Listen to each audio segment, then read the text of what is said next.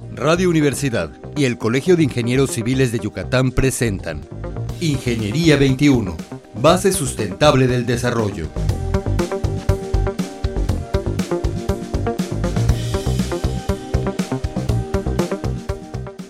Días, estimados radioescuchas. Bienvenidos al programa Ingeniería 21. Hoy nuestro invitado es el ingeniero Zenón Medina Domínguez, director de Ingeniería y Planeación Peninsular, SDRL-SB. Buenos días, ingeniero. Buenos días, Teresita.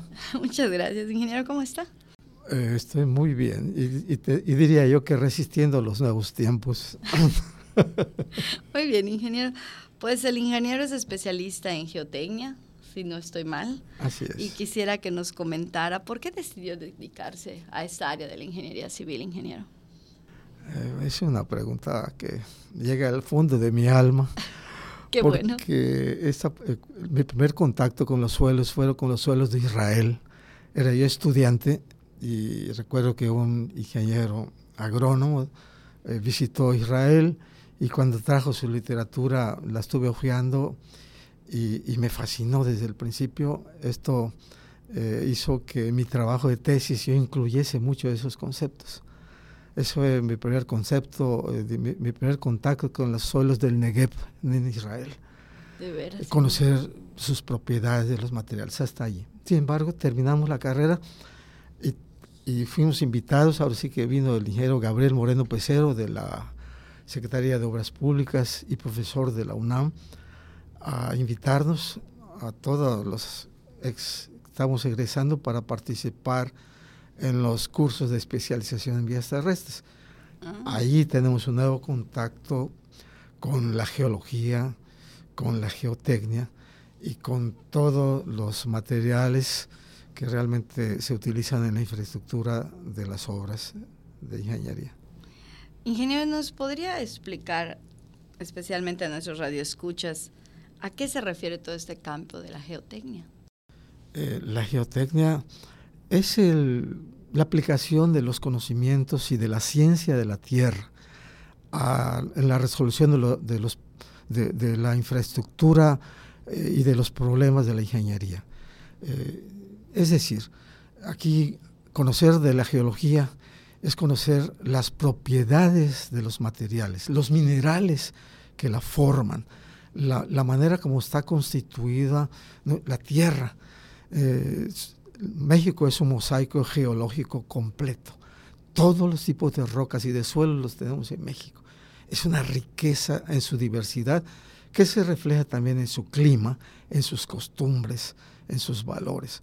O sea, conocer la Tierra no solamente desde el punto de vista de los minerales, sino también desde el punto de vista de la hidrología, de, eh, tanto subterránea, cómo fluye el agua del interior de la corteza terrestre, como en su hidrografía, la forma como los ríos se, eh, digamos, se van llevando o van llegando hacia el mar.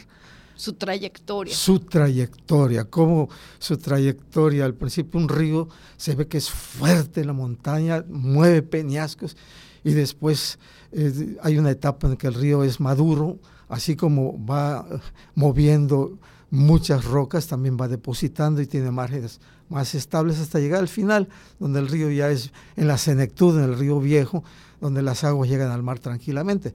Todo ese proceso hoy nos hace estudiar las cuencas hidráulicas para tener energía en la construcción de presas, por ejemplo, en la construcción de la infraestructura carretera, en los aeropuertos, en la construcción industrial, en los túneles, eh, hoy en el programa del comportamiento de las costas, la erosión y la creación de las costas, en las cimentaciones de los edificios. El conocimiento de la ingeniería geotécnica, diríamos, eh, es conocer las propiedades de los materiales desde el punto de vista de esfuerzos y de formaciones en, su, en el comportamiento de, de una obra. O sea, aquí hay una excelente unidad, geología y geotecnia.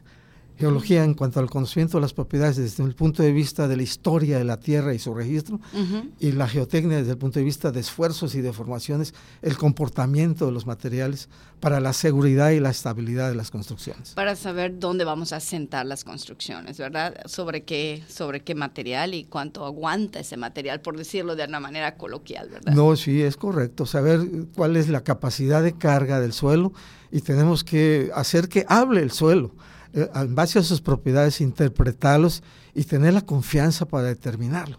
Hay que conocer la estratigrafía del subsuelo, cómo está eh, formado el subsuelo. Y esto realmente es, es, hasta hoy, mi pasión es conocer las propiedades de los ingeniero.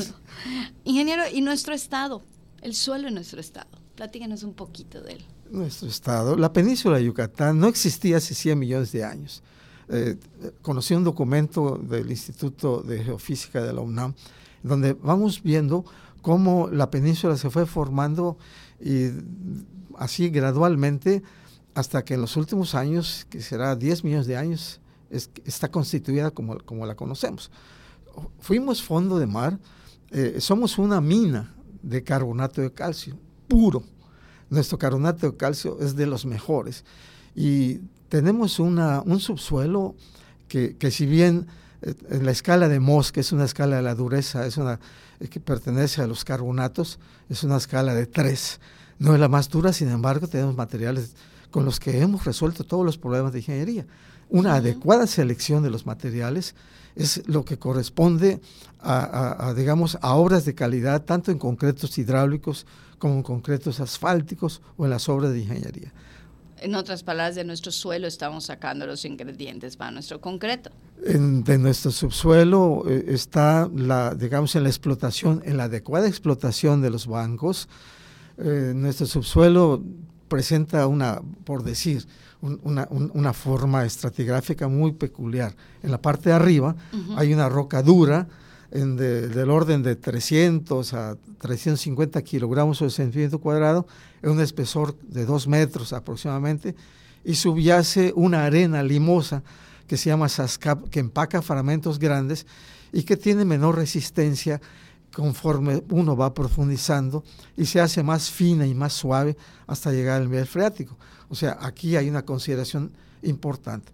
Pero además eh, aparece otro renglón relevante, la, presencia de oquedades y cenotes. En nuestro subsuelo es una zona kárstica en donde el flujo del agua subterránea va erosionando o haciendo la disolución, formando estos conductos que finalmente son grandes ríos subterráneos de agua dulce.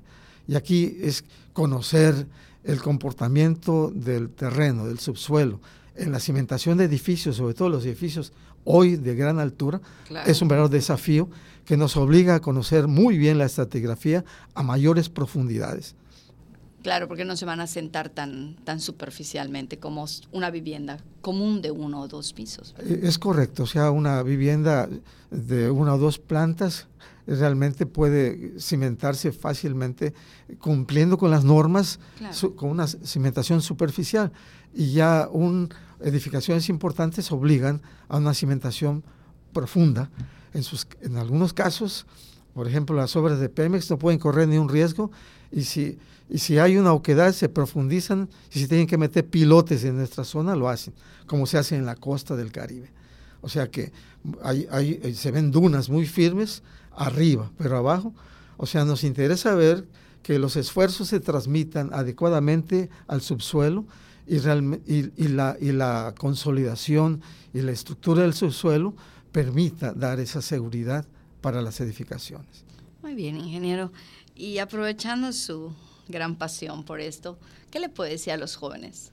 ¿Qué les sugeriría a los jóvenes actuales que están estudiando la carrera de ingeniería? Eh, a los jóvenes hay que decirles que este es un campo eh, universalmente relevante, que es un verdadero desafío el conocer las propiedades de los materiales para la infraestructura de, los, de nuestro país y de los países. Por ejemplo, en la infraestructura carretera, eh, el 95% de las carreteras del mundo están hechas de concreto, con concreto asfáltico. Entonces hay que conocer los agregados que se van a utilizar para esto. la concesión de aeropuertos obliga a tener concretos eh, hidráulicos de muy buena calidad y los agregados deben ser los adecuados regionalmente. La presencia de obras como vemos hoy en, en la ciudad de edificios que se van para arriba con mayor altura, obliga a estudios adecuados del subsuelo. Y en todos los campos, hoy estamos observando eh, que este conocimiento de las propiedades y la innovación sobre todo. Hoy ya no es fácil, en, una ciudad los estudios geotécnicos eh, tendrán que hacerse en forma estadística o probabilística. Eh, y en obras vemos fenómenos como los que están sucediendo en Perú o, acaban de suceder en Colombia, donde los ríos se desbordan, que los ríos hacen verdaderos reblandecen los suelos y, esto es parte de, una, de un problema eh, importante en el estudio del subsuelo y en la planeación de, las, de la construcción de las ciudades.